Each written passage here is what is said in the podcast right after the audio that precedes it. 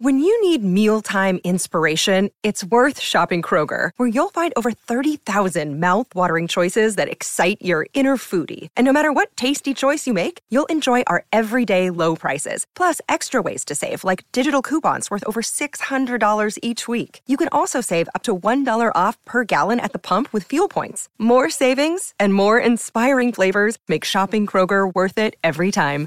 Kroger, fresh for everyone. Fuel restrictions apply. Te está mirando y tú lo estás mirando. Un ojo gigante que parece arrastrarte hacia un abismo. Estás flotando sobre él en tu nave espacial. Pero por muy asustado que estés, aún tienes que hacer tu trabajo. Entonces, diriges la nave hacia la superficie del planeta rojo. Sí, ahí es donde estás, en Marte. Pero lo primero es lo primero. Tómate un tiempo para recordar todo lo que sabes del cuarto planeta del sistema solar. Es el último de los planetas interiores, es decir, los que se encuentran dentro del cinturón de asteroides. También se los llama rocosos, ya que están formados por rocas y metales. La atmósfera de Marte es mucho más delgada que la de la Tierra. Contiene un 95% de dióxido de carbono y solo un 1% de oxígeno. En otras palabras, ni se te ocurra quitarte el casco. Pero bueno, no tienes tiempo que perder. Aterrizas en la superficie y te encuentras en un mundo marrón rojizo. Menos mal que llevas un traje espacial. El lugar está helado. El termómetro cosido en la manga de su traje muestra 62 grados bajo cero. Es hora de dar tu primer paso en la superficie marciana. El paisaje se ve bastante colorido. El tono del lugar depende de los minerales que componen el suelo. Bajo tus pies hay un polvo fino. Parece óxido, el mismo polvo naranja está en el aire. Menos mal que tienes tu propio suministro de oxígeno y no necesitas respirar el aire marciano. La capa de este polvo que cubre la superficie de Marte puede tener un espesor de 1 a 12 metros. Es mejor evitarse tragado por estas arenas movedizas marcianas. Empiezas a caminar sintiéndote muy ligero. Marte tiene solo el 15% del volumen de nuestro planeta y apenas el 11% de su masa. Significa que la gravedad aquí es mucho más débil. Su atracción es un 38% menor que la atracción gravitatoria terrestre. Saltas, luego tratas de correr varios cientos de metros. ¡Ja! Ni siquiera sudaste. Lo que te dificulta explorar el lugar a pie es que la superficie del planeta es rocosa y está cubierta de cráteres y volcanes, antiguos lechos de lagos secos y cañones. Ves algo enorme que se eleva en el horizonte, pero reprimes tu curiosidad. Tendrás suficiente tiempo para descubrir qué es más tarde. De repente, una gran nube aparece en la distancia. Parece como si una gigantesca manada de caballos se acercara a ti. De hecho, es mejor que vuelvas a tu nave y te eleves lo más rápido que puedas. Esa es una de las infames tormentas marcianas de polvo. Ocurren principalmente durante el verano en el hemisferio sur. A veces pueden cubrir todo el planeta y puedes ver las más grandes desde la Tierra. Te subes a tu nave y estableces un rumbo hacia el ojo que tanto te asustó. Canales sinuosos que parecen venas corren a través del ojo pero cuanto más te acercas, menos se parece a un ojo. Pronto te das cuenta de que es un cráter. Es gigante, de casi 30 kilómetros de ancho. Alrededor del cráter que parece tener una pupila, hay otros cráteres aún más grandes. Probablemente se formaron hace miles de millones de años, en una época en que Marte tuvo que soportar múltiples ataques de rocas espaciales. Pero, ¿por qué cráter del ojo es más oscuro que el paisaje cercano? Los científicos creen que una vez hubo agua marciana en el enorme pozo. ¿Recuerdas esos canales?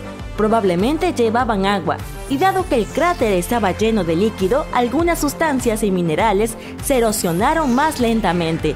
Ahora, ¿recuerdas eso que viste en el horizonte? Es hora de ir y explorarlo. Cuando te acercas, te das cuenta de que es el volcán más grande de todo el sistema solar, el Monte Olimpo. Tiene casi 600 kilómetros de diámetro. Es casi del mismo tamaño que el estado de Arizona. Inclinas la cabeza. ¡Wow! La montaña tiene 25 kilómetros de altura y está bordeada por acantilados de 6 kilómetros de profundidad. Para imaginar el tamaño total del volcán, hagamos unas comparaciones. El volcán más grande de la Tierra es el Mauna Loa, que se eleva alrededor de 4 kilómetros sobre el nivel del mar y se extiende 120 kilómetros a lo ancho. Suena impresionante, pero el Monte Olimpo es alrededor de 100 veces más grande que el Mauna Loa. El gigante marciano podría tragarse toda la cadena de islas hawaianas desde el Kauai hasta Hawái. Pero ¿por qué este volcán es tan grande? Tal vez sea a causa de la gravedad marciana, más débil que la terrestre, y al gran número de erupciones. O la razón puede ser la corteza del planeta rojo, que es muy diferente a la de la Tierra. Es estática. En nuestro planeta, la corteza se compone de 15 a 20 placas tectónicas en movimiento. A medida que las placas se mueven sobre los puntos calientes que producen lava, se forman nuevos volcanes y los que ya existen se extinguen. Es por eso que la lava puede llegar a la superficie a través de muchos conductos de ventilación. Pero en Marte, la corteza no se divide en placas tectónicas como ocurre en la Tierra, y la lava solo puede acumularse en un volcán muy muy grande. Entonces, ¿qué tal acercarnos a la enorme montaña? Pero una vez que sales de tu nave, el suelo bajo tus pies comienza a temblar. Es un terremoto. ¿Y cómo puede haber terremotos si Marte no tiene placas tectónicas que se muevan?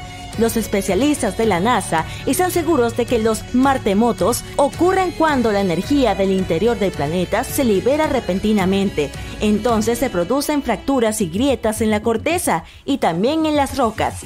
Otra sacudida poderosa y una grieta se abre justo a tu lado. Caes al suelo, con miedo de moverte, pero pronto todo se calma. Esperas un par de minutos solo para estar seguro y te levantas. ¡Oh, mira! Esta es una oportunidad perfecta para explorar el interior del planeta rojo. La grieta es lo suficientemente grande como para enviar un robot de investigación. La corteza del planeta es delgada y está hecha de roca balsática volcánica.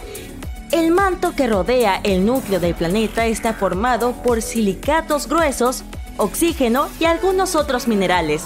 Es algo comparable con una pasta de dientes suave y rocosa. El manto de Marte también es mucho más delgado que el de la Tierra. Tiene solo de 1300 a 1800 kilómetros de espesor. En cuanto al núcleo, está formado por hierro, níquel y azufre y tiene entre 1500 y 2000 kilómetros de ancho. Como este núcleo es estático, Marte no tiene un campo magnético, Desafortunadamente tu dron se perdió en las profundidades del planeta rojo. Lo dejas y continúas con tu exploración. Tu próximo destino es el Valles Marineris. Suena como una salsa roja italiana, pero en realidad es un cañón enorme o más bien un sistema de cañones que corre a lo largo del ecuador de Marte. Es tan impresionante como el Monte Olimpo, más de 4.200 kilómetros de largo y 6 kilómetros de profundidad.